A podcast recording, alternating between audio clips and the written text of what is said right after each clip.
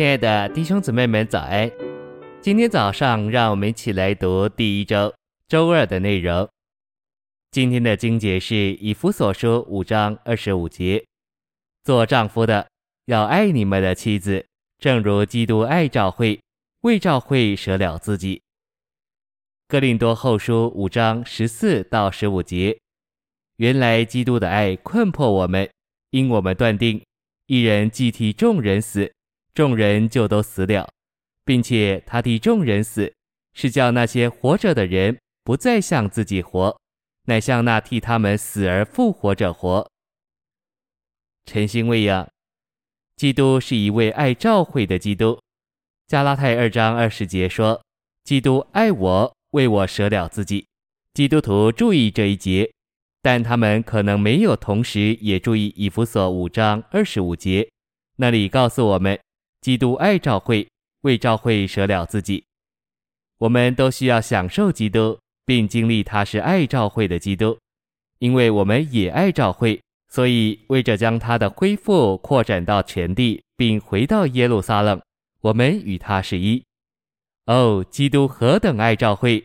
他在我们里面是那爱教会的基督，他对教会的爱，使我们甘心为着教会生活的恢复献上一切。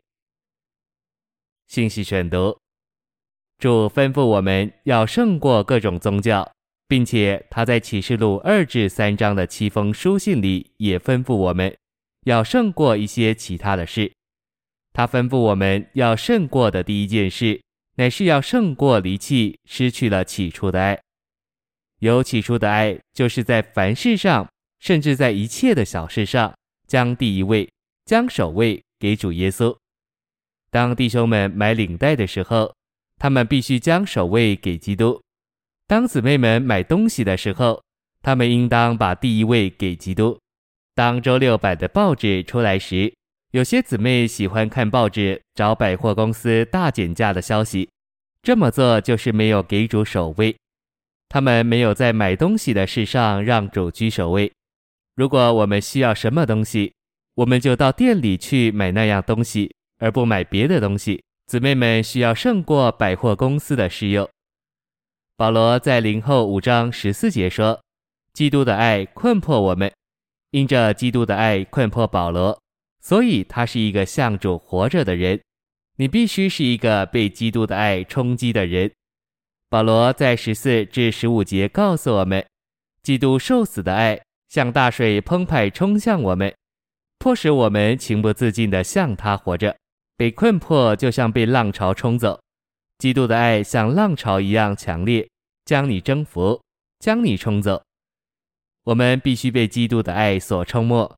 我们需要被他的爱所困迫，以致我们别无选择。我们应当能说：“我没有别的路可走，我必须爱主，因为他的爱困迫我。我能做什么呢？”当洪水来时，你无法选择是否接受。洪水使你无所选择。我们都必须这样被基督的爱困迫。我们中间的青年人必须看见，虽然他们今天爱主。但他们在基督徒的经历上仍在十字路口，有许多方向让他们选择，让他们走。你也许有许多选择，然而一旦你被基督的爱所冲没，你就失去所有的选择。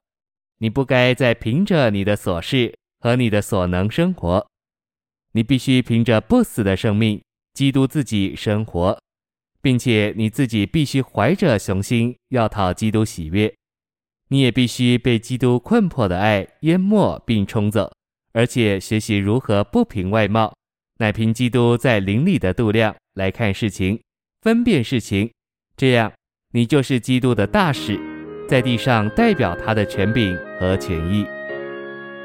谢谢您的收听，愿主与你同在，我们明天见。